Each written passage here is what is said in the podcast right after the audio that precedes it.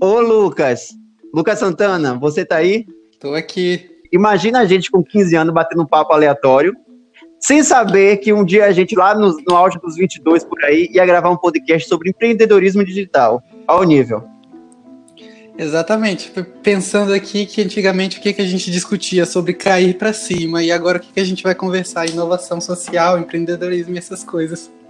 Empreendedorismo empreendedorismo digital. Sabe por quê, Lucas? Eu fiquei com essa dúvida. É, quer dizer, dúvida não. Eu fiquei com a, a, aguçado para falar desse tema contigo, porque é o seguinte: a, é, devido à pandemia, devido à pandemia, deixa eu fazer o estilo de introdução de podcast chique. Devido à pandemia, muitas pessoas começaram a empreender pela internet. Isso por ser o único modo de poder lucrar, já que não pode sair por aí para abraçar, abraçar as pessoas para vender seus produtos.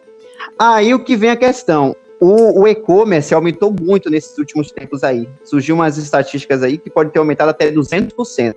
O Mercado Livre mesmo, é, que é o, o, o, site né, que as pessoas vendem seus produtos à vontade, com liberdade para isso, se tornou, acredito, se eu não estiver enganado, o, a maior empresa da América Latina, quer dizer, da América do Sul, pelo, menos, pelo menos da América do Sul, a, a crescer e ficar em primeiro lugar de sites de compras. Então, assim, Lucas, as pessoas estão empreendendo muito, né? Sim, na verdade é uma questão, nesse momento que a gente vive, uma questão de necessidade. Então, as pessoas estão tendo essa necessidade de comprar online e aquelas outras pessoas que já têm uma atitude empreendedora conseguem enxergar uma oportunidade de abrir um negócio ou de alavancar o negócio que ele já tem, de ampliar esse negócio e estão investindo no e-commerce. Óbvio que isso não é uma coisa que vem de hoje. A pandemia, ela só, como você comentou, só deu uma, alavan uma alavancada. Mas o e-commerce já está há algum tempinho ganhando mercado, inclusive aqui no Brasil. A gente tem um exemplo muito bom, que é a própria Magazine Luiza, que é um tipo de negócio, ela tem um modelo de negócio diferente dos, dos demais negócios. Enquanto as outras lojas de conveniências e de eletrodomésticos são lojas físicas que têm site, a Magazine Luiza é um site de vendas que tem lojas físicas. E atualmente é uma das maiores empresas brasileiras que a gente tem. Justamente. E já que você já deu seu primeiro discurso, eu vou te apresentar. Eu acho que esse pode ser o momento. eu, eu, não, eu só falei assim, ô Lucas, conta pra mim aí. Aí o pessoal, ok, quem é Lucas?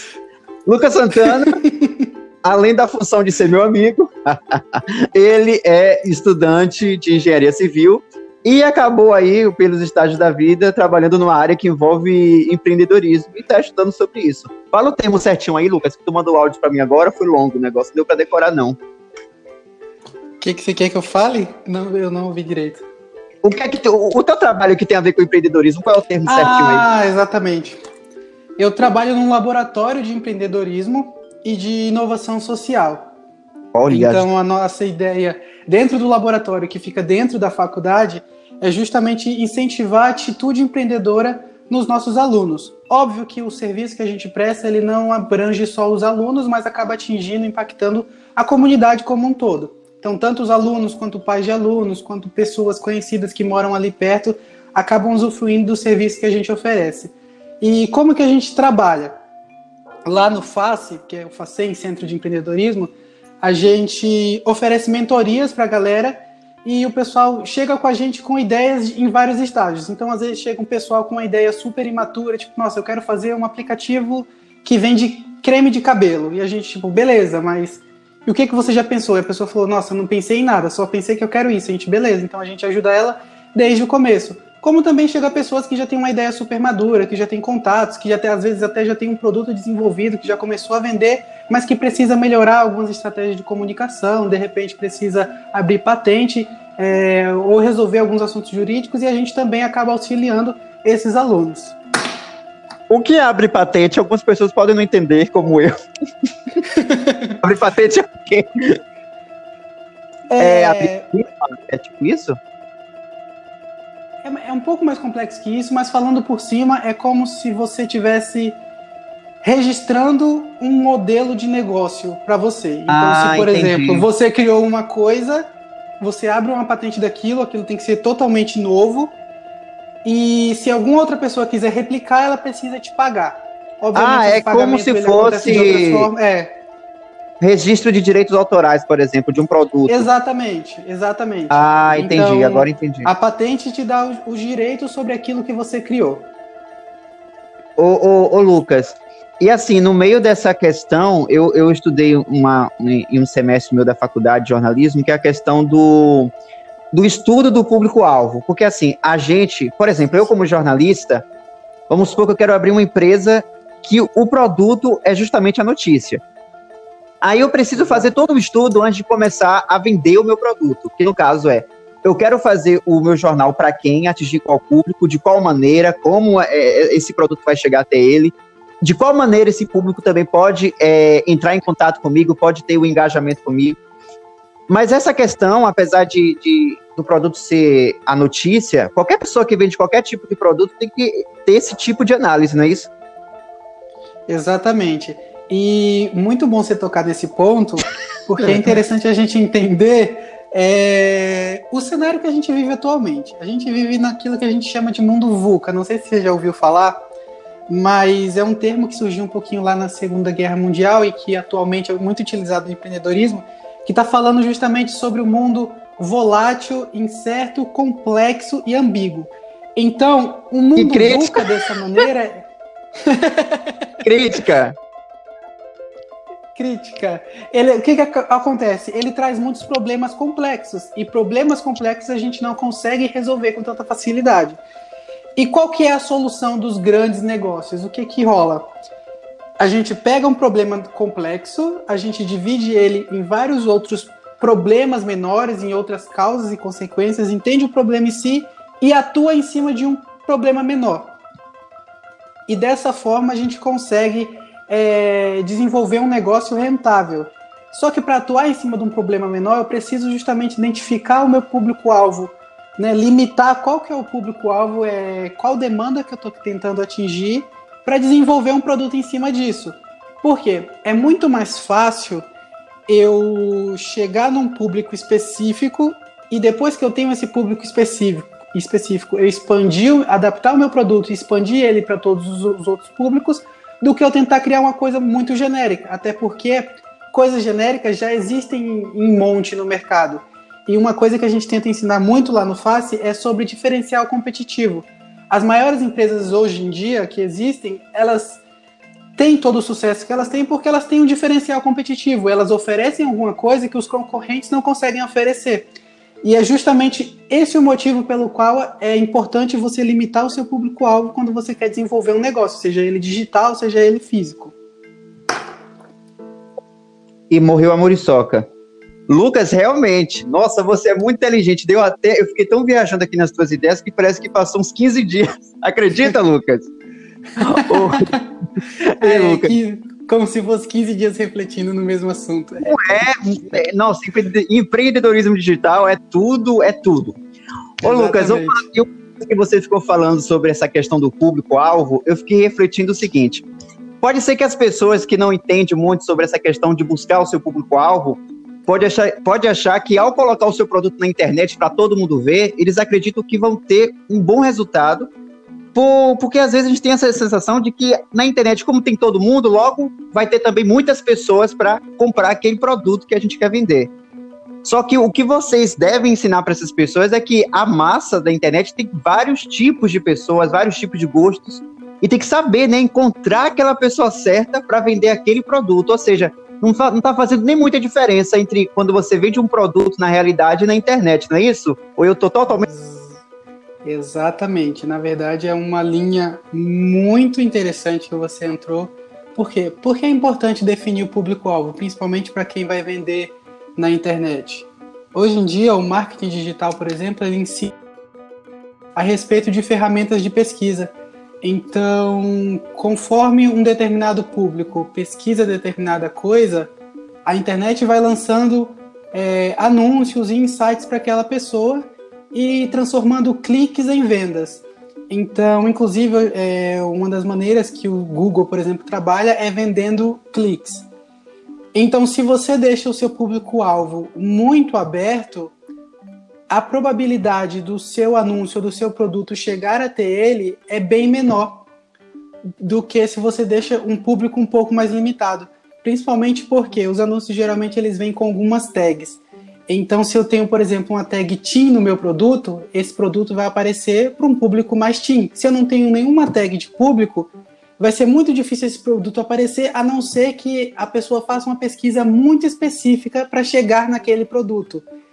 Isso acaba inutilizando a ferramenta do empreendedorismo digital, que é justamente alcançar as pessoas. A ideia é que você alcance as pessoas e não que as pessoas alcancem você.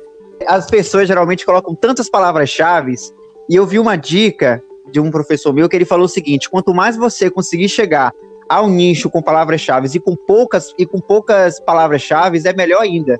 Porque às vezes você coloca tanto, tantas palavras, tantos, tantos termos que você acaba até se perdendo. O, a rede social, a plataforma que você utiliza, nem reconhece mais onde você quer chegar. Então, isso pode acontecer, né?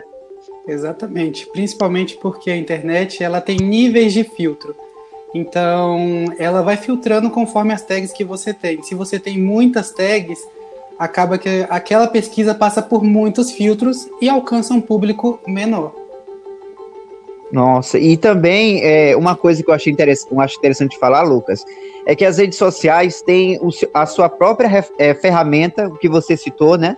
Para poder conseguir achar o seu público. E um recurso que eu acho muito interessante do, do Instagram é que você consegue é, enviar certas propagandas pro seu, de seu produto para uma área específica.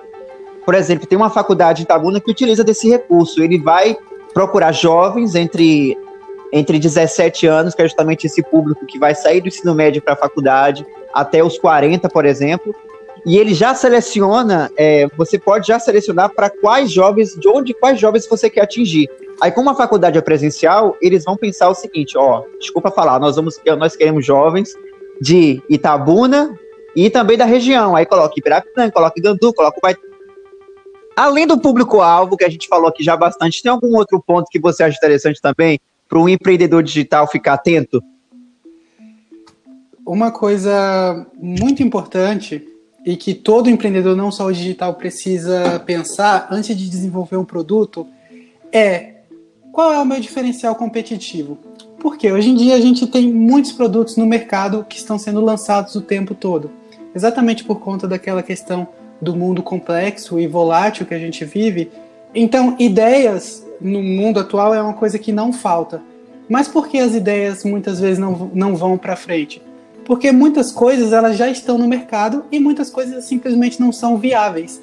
Então, às vezes a pessoa pensa numa coisa que ela acha super legal, mas ela não valida com o público-alvo se aquilo realmente é bom. Porque é muito fácil eu chegar para o meu amigo e dizer, poxa, eu vou fazer tal coisa, você compraria isso? E ele responde, poxa, eu compraria, mas uma pessoa dizer que compraria uma coisa, principalmente uma pessoa que você gosta, é muito fácil. É que nem aquela coisa de conselho de mãe, né? Sua mãe sempre vai achar que o que o filho está fazendo é ótimo e maravilhoso. Mas se você, uhum. mas se eu quero vender um produto, por exemplo, para uma criança de 13 anos, eu tenho que chegar para a criança de 13 anos e perguntar: "Olha, eu tenho esse produto aqui. Ele atende a sua necessidade?" E essa criança vai dizer: "Olha, eu gosto desse produto, mas seria melhor se ele fosse assim, assim, assim. E aí esse empreendedor vai colher esse feedback e vai melhorar o produto dele conforme a validação que ele fez com o público-alvo dele, aquele público que ele quer atingir. E aí ele precisa pensar justamente nesse diferencial competitivo, que é o que eu estou oferecendo para o meu público que os meus concorrentes ainda não oferecem e por conta disso o meu público vai escolher comprar de mim e não dos concorrentes. Eu acho que essa é a dica de ouro. Oh, meu Deus, de novo caiu. Voltou. Voltou. Voltou. Ó, Lucas, eu falei assim, ó. Agradeço. Eu falei assim, pelo tempo cortado, eu acho que já deu 15 minutos, né? Um de dois, outro de nove, outro de três. Tomando tudo aqui para minha mente, já deu um tempo certo. Ai, ah, então, para concluir, Lucas, imagina uma pessoa jogada na vida, chega, quero ser empreendedor digital. Lucas, qual a sua primeira dica para isso? A primeira dica é imagine que público você quer atingir. Porque se você não sabe o seu público, não adianta, você não consegue andar para frente. E de novo, não dizendo que você não possa atender todos os públicos posteriormente, mas é muito mais fácil você atender um público específico e depois adaptar o seu serviço ou produto para um público geral do que você tentar atender um público geral e desenvolver um produto que não agrada ninguém e não conseguir sair da fase de ideação. Olha, então, ô Lucas, só para concluir.